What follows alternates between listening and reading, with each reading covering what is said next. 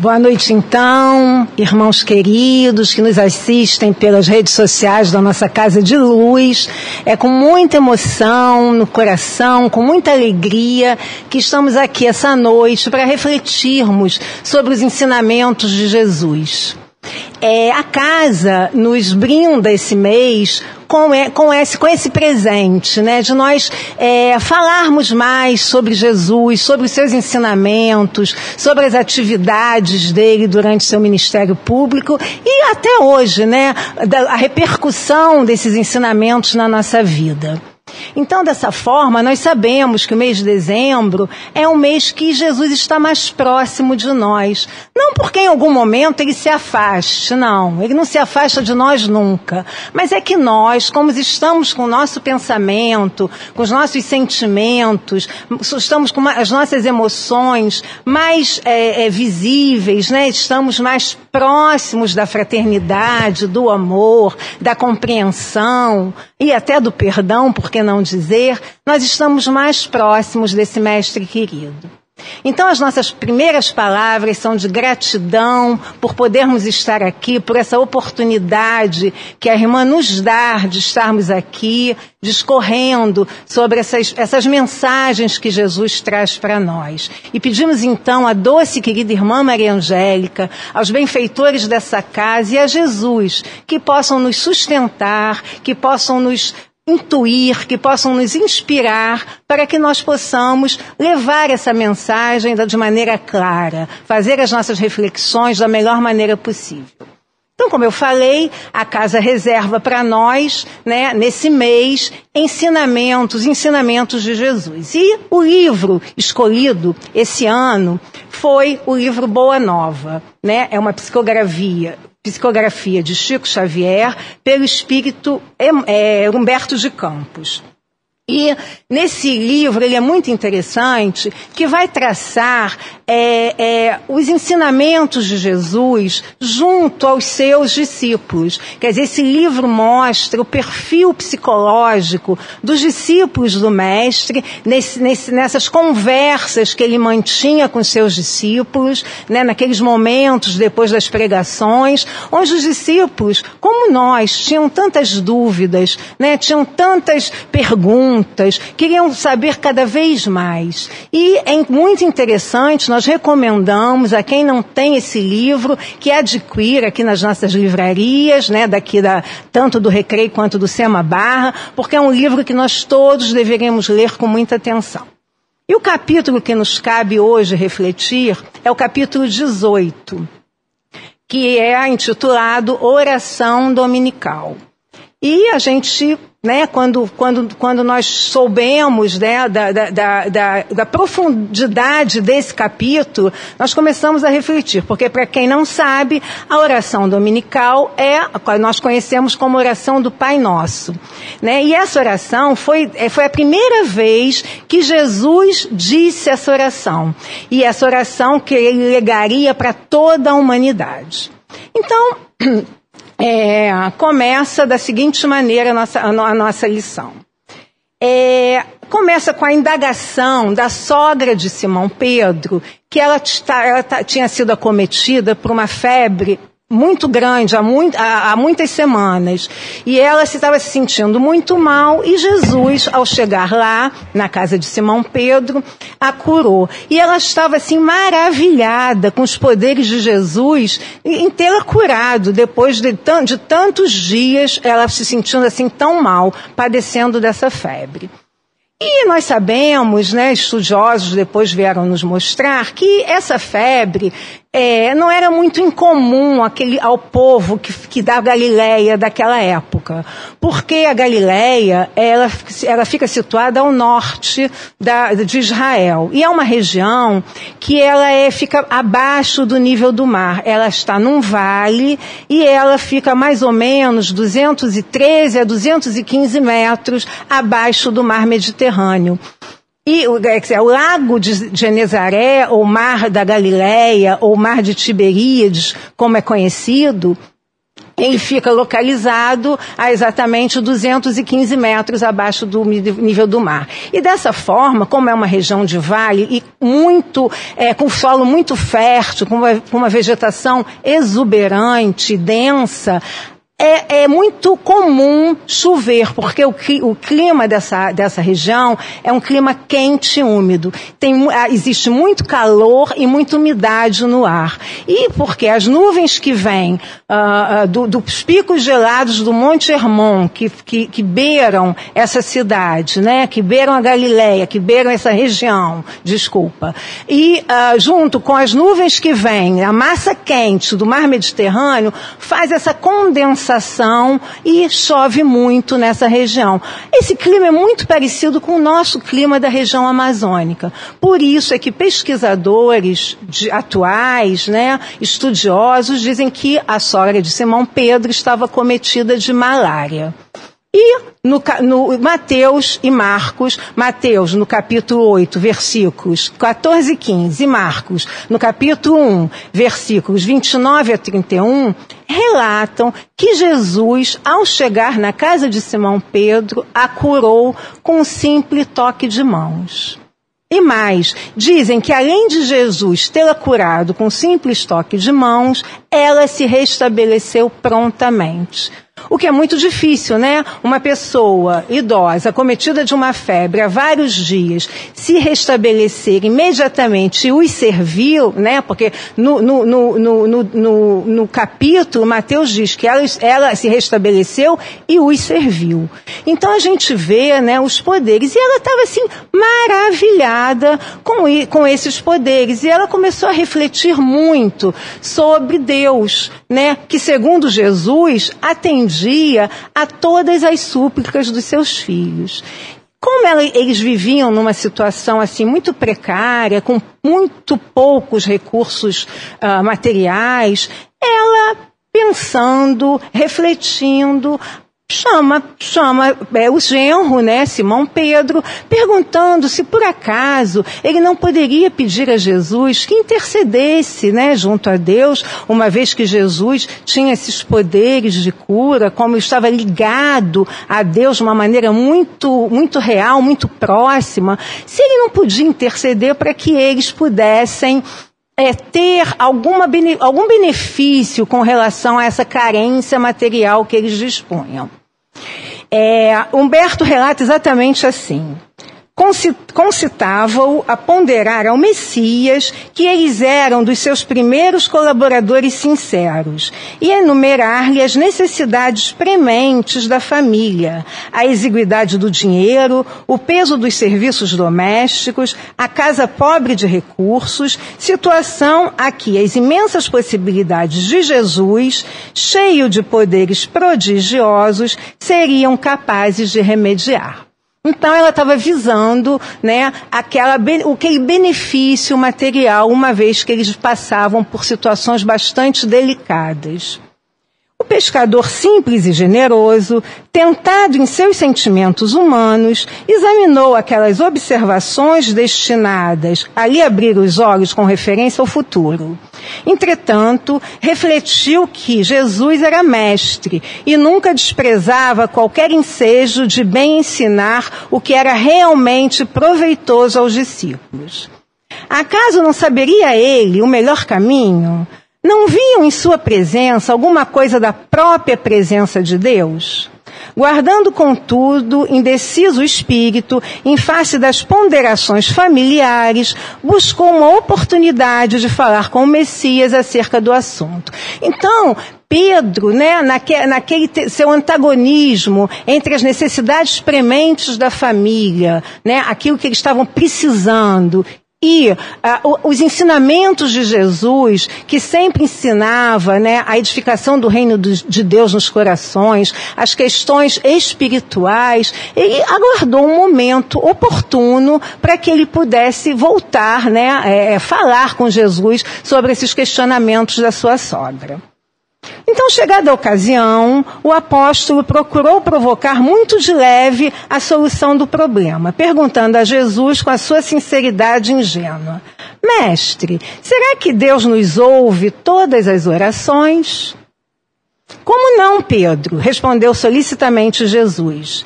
Desde que começou a raciocinar, observou o homem que, acima dos seus poderes reduzidos, havia um poder ilimitado que lhe criara o ambiente da vida. Todas as criaturas nascem com tendência para o mais alto e experimentam a necessidade de comungar com esse plano elevado, donde o Pai nos acompanha com seu amor, todo justiça e sabedoria, onde as preces dos homens o procuram sob diversos nomes. Acreditarias, Simão, que em todos os séculos da vida humana recorreriam as almas incessantemente a uma porta silenciosa e inflexível se nenhum resultado obtivessem? Não tenha dúvidas, todas as nossas orações são ouvidas.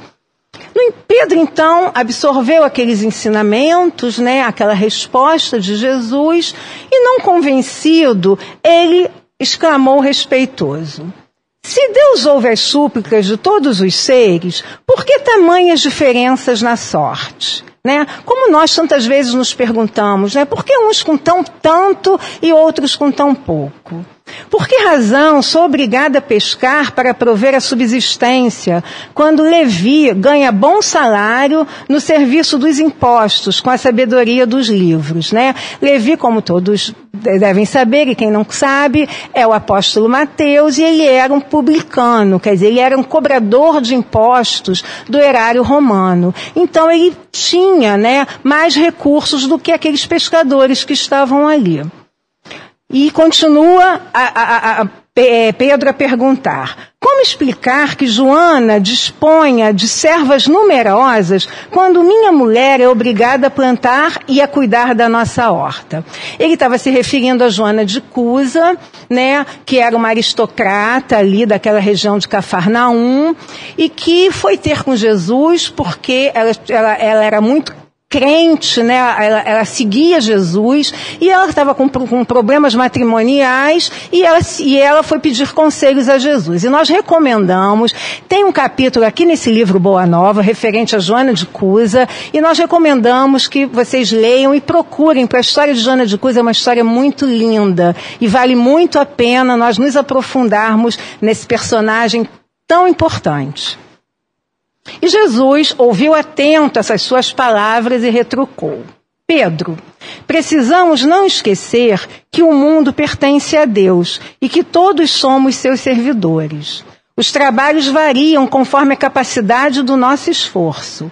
Hoje pescas, amanhã pregarás a palavra divina do Evangelho. Todo trabalho honesto é de Deus. Quem escreve com a sabedoria dos pergaminhos não é maior do que aquele que traça a leira laboriosa e fértil, com a sabedoria da terra. O escriba sincero, que cuida dos dispositivos da lei, é irmão do lavrador bem intencionado, que cuida do sustento da vida. Um cultiva as flores do pensamento, outros as da, do trigal que o pai protege e abençoa. Achas que uma casa estaria completa sem as mãos abnegadas que lhe varrem os detritos?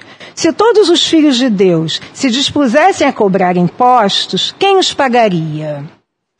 Vês, portanto, que antes de qualquer consideração é preciso santificar todo o trabalho útil, como quem sabe que o mundo é morada de Deus. E aí Jesus está exaltando o trabalho, né? A lei do trabalho, que é uma lei de Deus, que é uma lei divina, né? E que nós precisamos entender. E, e quando Jesus se refere ao trabalho, ele está falando aqui claramente que é toda ocupação útil, né? Não significa, é claro, que existe, existe o trabalho para o nosso sustento material, mas existe um trabalho também muito importante, que é o trabalho de abnegação, de ajuda, né? Aquilo que nós fazemos quando ouvimos uh, um, um, um amigo, uma pessoa em aflição, quando emprestamos prestamos nosso ouvido, quando fazemos uma oração para aqueles que estão em, em, em, com problemas agoniados, com problemas físicos ou emocionais, né? quando nos reunimos nas nossas casas, né? fazendo preces em conjunto né? com, com, com, com outras pessoas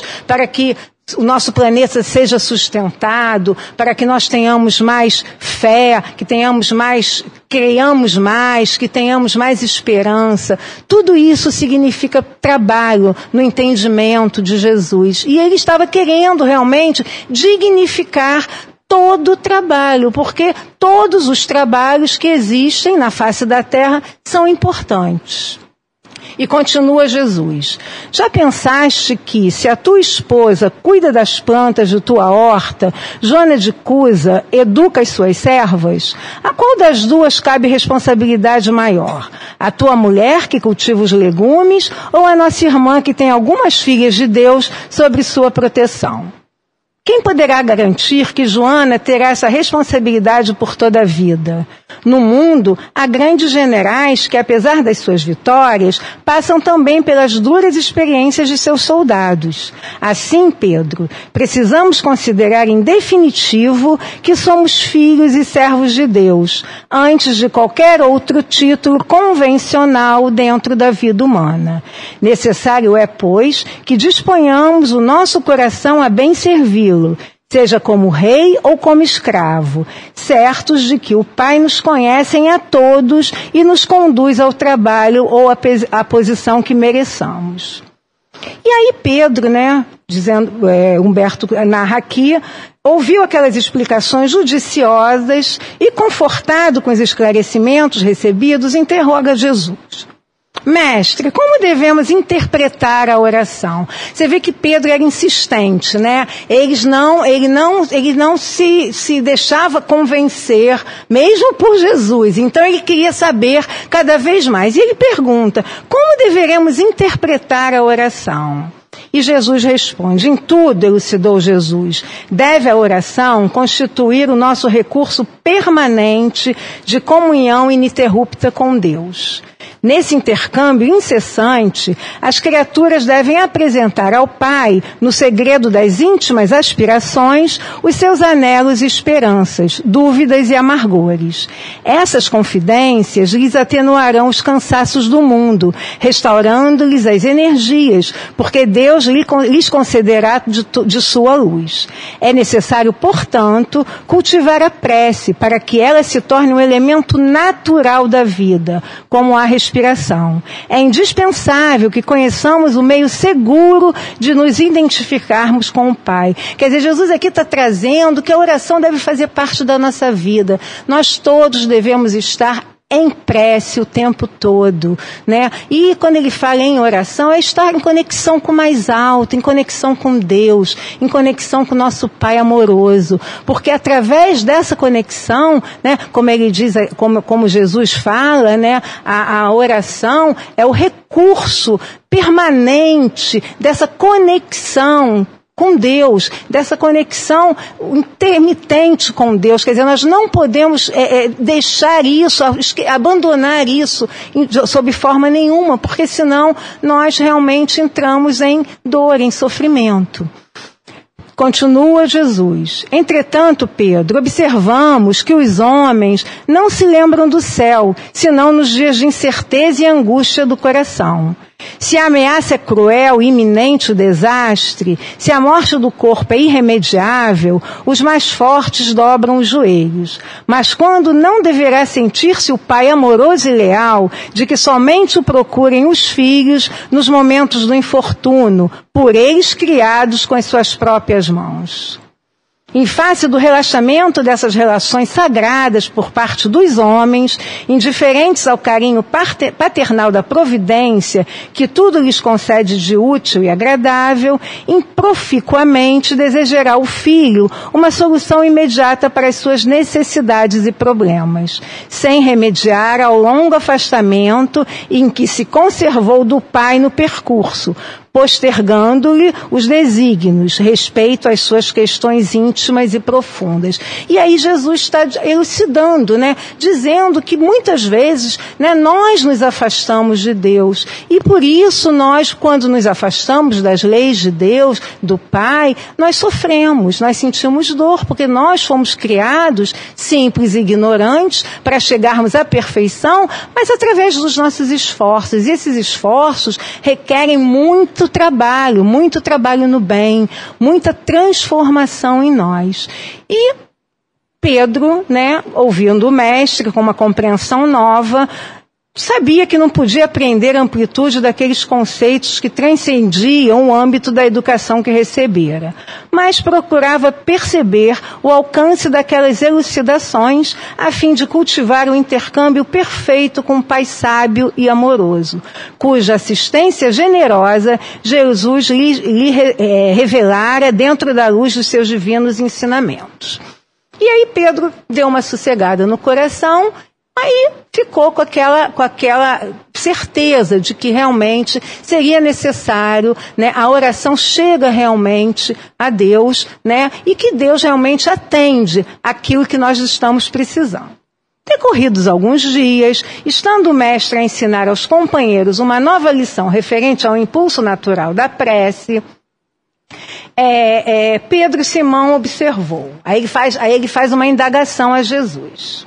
Mestre, Senhor, tenho procurado por todos os modos manter inalterável a minha comunhão com Deus, mas não tenho alcançado o objetivo de minhas súplicas. Quer dizer, ele foi, tentou, orou, pediu, né, entrou em contato com Deus, mas ele não conseguiu receber aquilo que ele estava pedindo. E aí Jesus pergunta: E o que tens pedido a Deus? Tenho implorado a sua bondade que apanhe os meus caminhos com a solução de certos problemas materiais. Né? Isso não sou assim muito familiar né, a nós. Né? Quantas vezes nós recorremos ao Pai para pedir benesses materiais, sabendo né, que Deus não atende nossa, a nossa vontade, né? Ele atende às nossas necessidades. E muitas vezes aquilo que necessitamos, o que precisamos, não é o que a gente quer, não é aquilo que a gente está querendo. E muitas vezes nós achamos que Deus então nos esqueceu, nos abandonou, não está atendendo às nossas súplicas. Jesus contemplou longamente o discípulo, né, depois de ele ter dito né, que, que Jesus, é, Deus não estava atendendo às suas súplicas, como se examinasse a fragilidade dos elementos intelectuais de que podia dispor para a realização da obra evangélica. Contudo, evidenciando mais uma vez o seu profundo amor e boa vontade, esclareceu com brandura e, e, e, com brandura e convicção. Pedro, enquanto orares pedindo ao Pai a satisfação de teus desejos e caprichos, é possível te, retirares da prece inquieto e desalentado. Mas sempre que solicitares as bênçãos de Deus, a fim de compreenderes a sua vontade justa e sábia a seu respeito, receberás pela oração os bens divinos do consolo e da paz. O apóstolo guardou silêncio, demonstrando haver afinal compreendido. Um dos filhos de Alfeu, porém, reconhecendo que o assunto interessava sobremaneira a pequena comunidade ali reunida, adiantou-se para Jesus pedindo: Senhor, ensina-nos a orar. E foi nesse momento que, que Jesus proferiu pela primeira vez a oração do Pai Nosso. E essa oração é uma oração muito importante, né? Vocês não acham que seja uma, uma oração muito importante? Nós, da, que somos cristãos, eh, acredito que é a primeira oração que nós aprendemos quando nós somos pequenos, né? É a primeira oração que é, que, que é nos ensinada, como Jesus ensinou a seus discípulos. Mas nós já paramos para analisar o que que significa cada palavra dessa oração? Será que nós já, já, já sabemos? Porque nós aprendemos essa lição, rezamos essa oração, rezamos essa oração de forma automática, sem muitas vezes prestar atenção naquilo que ela realmente é, quer nos ensinar. E Jesus jamais lançaria palavras ao vento. Jesus, quando proferiu essa oração, ele queria nos ensinar algo, né? Ele queria trazer ensinamentos. Então, é, é, ele, a oração começa assim. Vamos falar um pouquinho agora da oração. Pai nosso que estás no céu, Nesse momento a gente já para e já reflete o que que Jesus quis dizer com isso. Jesus aí já criou um problema. Como assim, Pai Nosso? Os, os judeus estavam acostumados a se referir a, a, a Deus, né, a divindade, como Senhor e se prostravam. Né? Eles se prostravam por respeito, por medo, porque eles temiam Deus. E Jesus vem trazer Pai. Pai, que em aramaico é Abba, que significa paizinho, aquele que é amoroso, aquele que nos compreende, aquele que nos perdoa, aquele que nós seguimos, aquele que nós confiamos, aquele que nós podemos depositar todas as nossas esperanças. Não mais aquele Deus punitivo, aquele Deus que julga, aquele Deus que condena, aquele Deus que castiga mais um pai, né? Como nós temos o sentimento pelo nosso pai da terra, né? Aquele que realmente está pronto para atender as nossas dúvidas, as nossas necessidades, aquele que está sempre do nosso lado, que nos perdoa, que nos compreende, nos entende. E Além disso, Jesus, além de trazer Deus como pai, que também pode significar mãe, porque aba pode significar também mãezinha, porque como Deus não tem sexo, pode significar tanto pai quanto mãe, ele vem trazer esse amor, não mais esse Deus punitivo. E mais, ele diz, Pai nosso, não é Pai meu. Então, se o Pai é nosso, aquele que está do nosso lado é o quê? É nosso irmão. Né? Com isso, Jesus queria já trazer essa noção de fraternidade para que os homens pudessem se, se, se considerar como irmãos. Então, toda aquela distância, toda aquela hierarquia, toda aquela submissão que os judeus tinham de Deus, aquilo tudo caiu, é, caiu por terra quando Jesus traz o Pai Nosso que estás no céu. E continua: santificado seja o vosso nome. O que significa isso? Né? O que, que é santificado seja o vosso nome? O que, que é uma coisa santa, sagrada?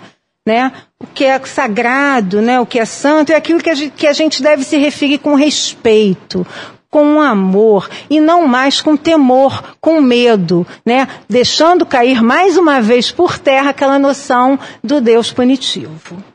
Venha a nós o vosso reino.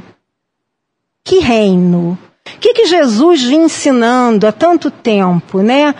A implantação do reino de Deus nos nossos corações. Então, venha a nós o vosso reino. Esse reino está lá adiante, esse reino está aqui, está lá, não. Esse reino está dentro de nós. Venha a nós o teu reino, Pai. Venha é, é, é, é que eu possa edificar o teu reino no meu coração. É, é isso que a oração está dizendo.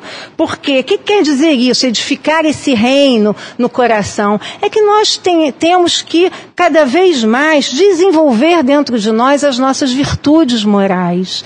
Né? Porque a partir dessa transformação, nós vamos construindo, edificando esse reino de amor em nós.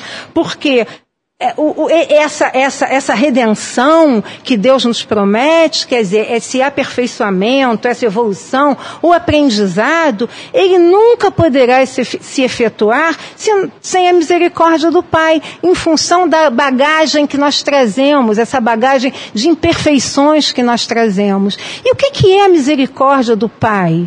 Nós que somos espíritas, né, sabemos que é a oportunidade da reencarnação, porque é através da reencarnação é que nós vamos conseguir, né, é, é saudar os nossos débitos, repetir aquilo que nós não conseguimos completar. Nós vamos conseguir nos reconciliar com os nossos inimigos. Nós vamos ter a, a oportunidade de fazer diferente, né, modificando mais uma vez a gente coloca essas, esses nossos vícios, transformando aquilo que realmente nos causa dor naquilo que realmente vai nos tornar felizes, vai fazer com que nós ascendamos.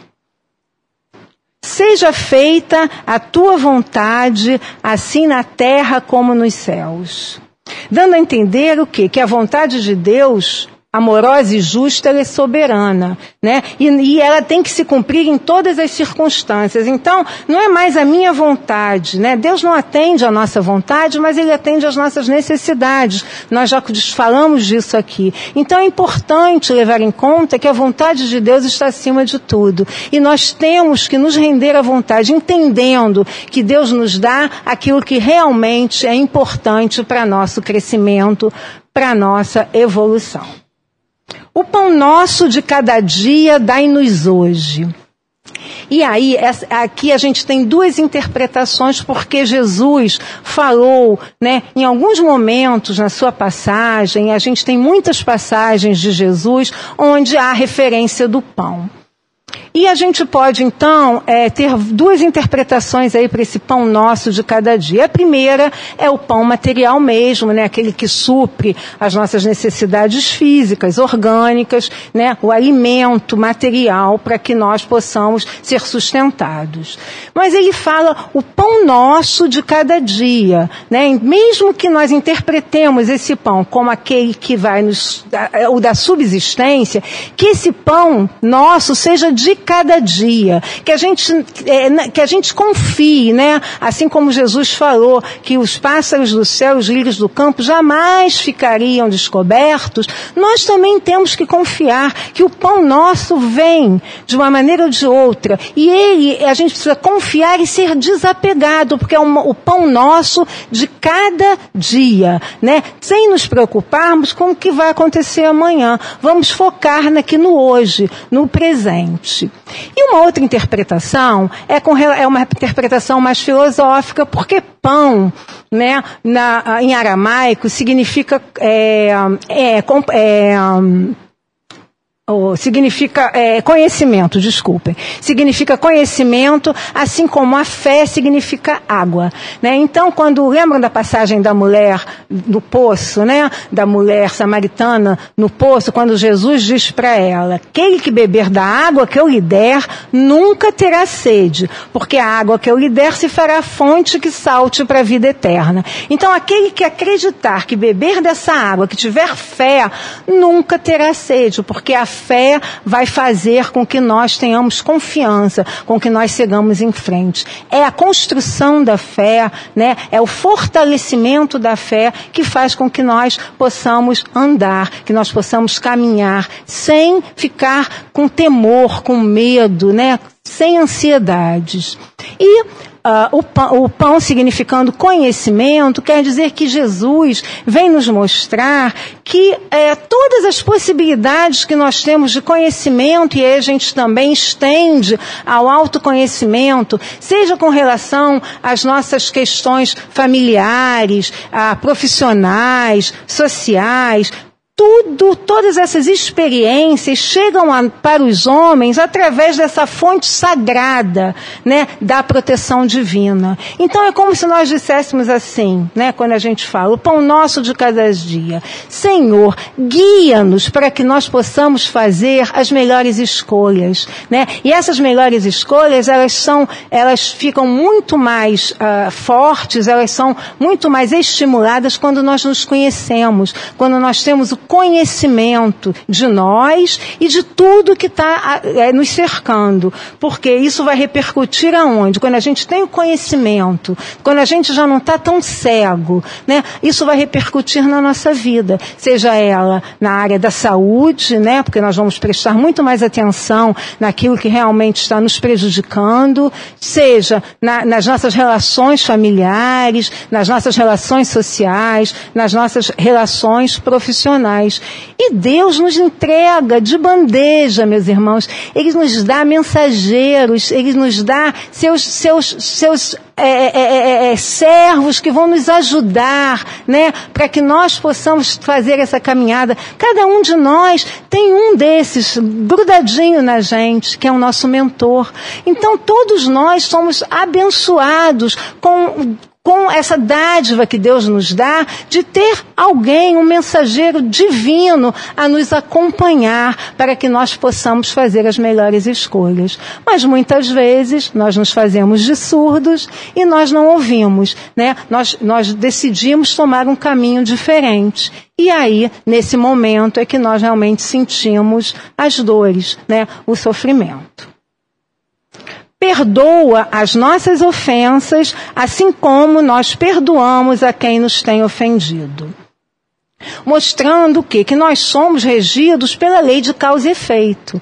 Então, toda, toda aquela, toda, se nós realmente não, não, não modificarmos, né, não perdoarmos a ofensa, as ofensas, não, não entrarmos numa sintonia de amor, né, nos, nos desvenciando dessas algemas pesadas que nos prendem aquele passado obscuro e que nos acorrentam, se nós não nos experienci, não, não experienciarmos o amor, o perdão, fica muito mais difícil. Por isso é que é importante Jesus Jesus ensina: perdoai as nossas ofensas, assim como nós perdoamos a quem nos tem ofendido.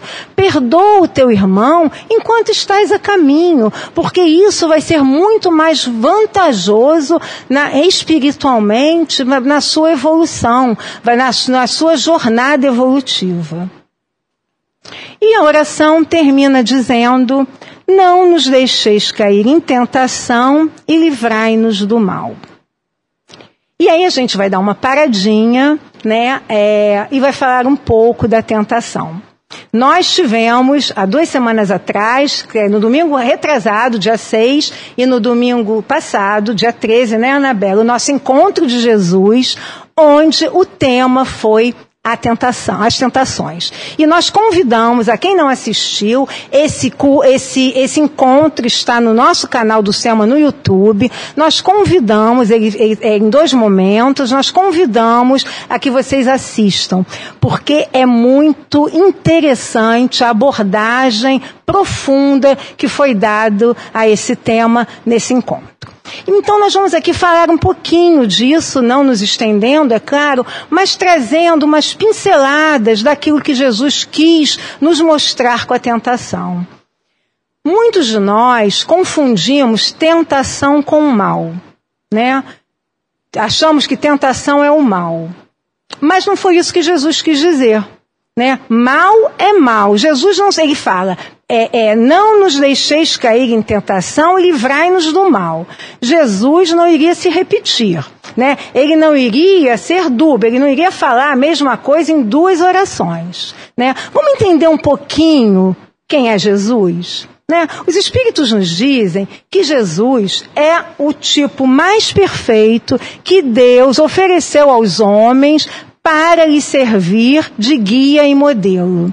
Né? Isso é a questão 625 de O Livro dos Espíritos. Então, Jesus é o nosso guia, é o nosso modelo. Jesus, então, não se repetiria. Quando ele falou de tentação, ele não quis dizer que tentação era o mal.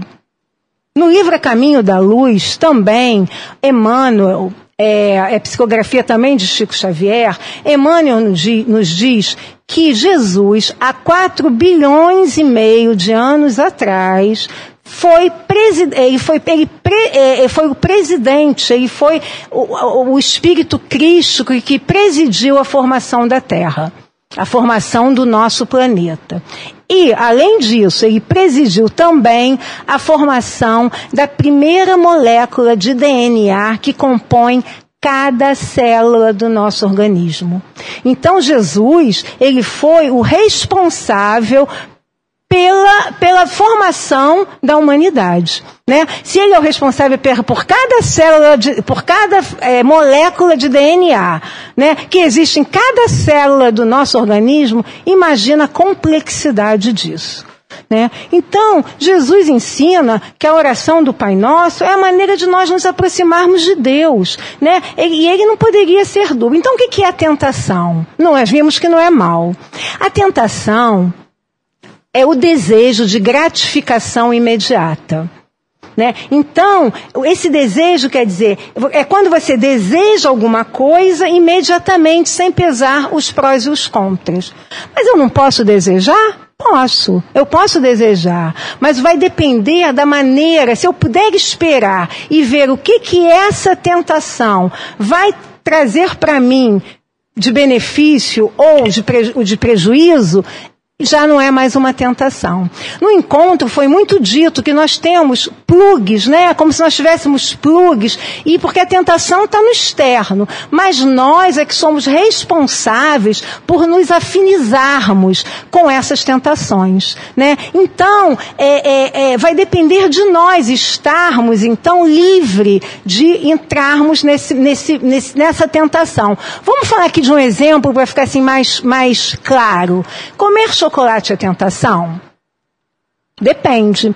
Se eu for diabético, se eu tiver problemas de insulina, se eu comer um pedaço de chocolate, isso vai me prejudicar? É uma tentação que eu não resisti.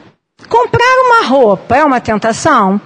Depende. Se, se, se, comprar essa roupa significa que eu vou fazer um rombo no meu orçamento e eu vou deixar de comprar coisas que são de, de primeira necessidade, é uma tentação que eu não consegui vencer. Agora, se eu parar para analisar se aquilo ali vai trazer algum prejuízo para mim, já essa tentação já não vai mais existir. Né? A fofoca é uma tentação? Depende. Se eu me afinizar com aquilo, der corda a que aquilo vai se aumentando, né? Porque cada vez que a gente vai dando, dando é, é, é, corda, né, digamos assim, a uma, a uma fofoca, aquilo vai se, vai se alastrando, eu, eu, não, eu, não, eu sucumbi àquela tentação. E aquilo tá, vai estar tá fazendo mal não só a mim, como a quem está do meu lado. Então, meus irmãos, não nos deixeis cair né, no desejo da gratificação imediata. É o que Jesus queria falar né?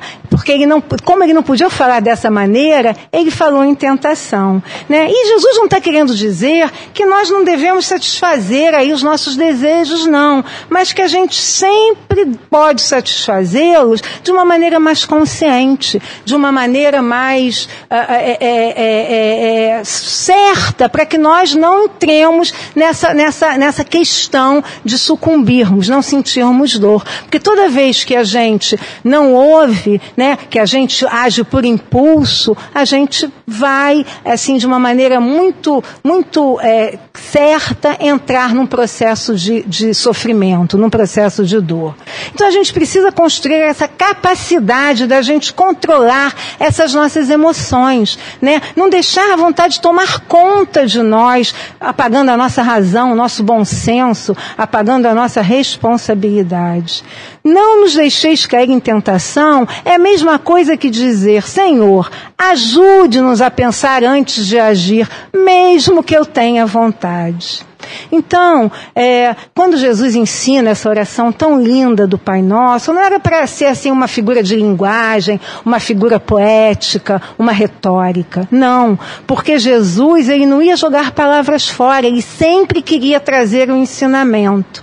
Né? Cada frase tem o seu significado, cada palavra tem um ensinamento importante para nós. E orarmos essa, é, dizer essa oração sem nós prestarmos atenção em que cada, no que cada palavra significa, não vai, não vai significar muita coisa para nós. Pai nosso que estás no céu, não nos deixe, deixeis cair em tentação. Pai nosso que estás no céu, ajude-nos a pensar antes de agir, porque teus são o reino, o poder e a glória para sempre. Que nesse Natal, meus irmãos, num ano tão difícil, né, com tantas dificuldades, tantas angústias, é, com tantas dores que muitos de nós passamos, mas também né, com a oportunidade que tivemos de estar mais conosco, de refletirmos mais né, sobre todas as, nossos, as nossas crenças, sobre os nossos conceitos, de estarmos particular, particularmente mais próximos dos nossos familiares, né, muitas vezes tendo que experimentar a paciência, a tolerância, muitas vezes tendo que exercitar o perdão. Né? Que nesse Natal nós possamos comemorar o nascimento de Jesus de uma maneira mais responsável, não nos aglomerando, não nos expondo, né, tomando todas as medidas necessárias para que possamos nos acautelar quanto a, a tudo isso que está ocorrendo aqui. Muitas vezes não poderemos nos reunir com aqueles que amamos, mas a presença de Jesus em nossos corações vai estar muito forte. E nesse Natal é necessário nos termos cautela e seguirmos o maior ensinamento do Mestre, que diz que devemos amar ao próximo como a nós mesmos. E quando estamos afastados, preservando a nós e ao próximo, nós estamos praticando o que Jesus veio nos ensinar. Um bom Natal para todos, que Jesus esteja no coração de, esteja no coração de cada um de nós. Graças a Deus.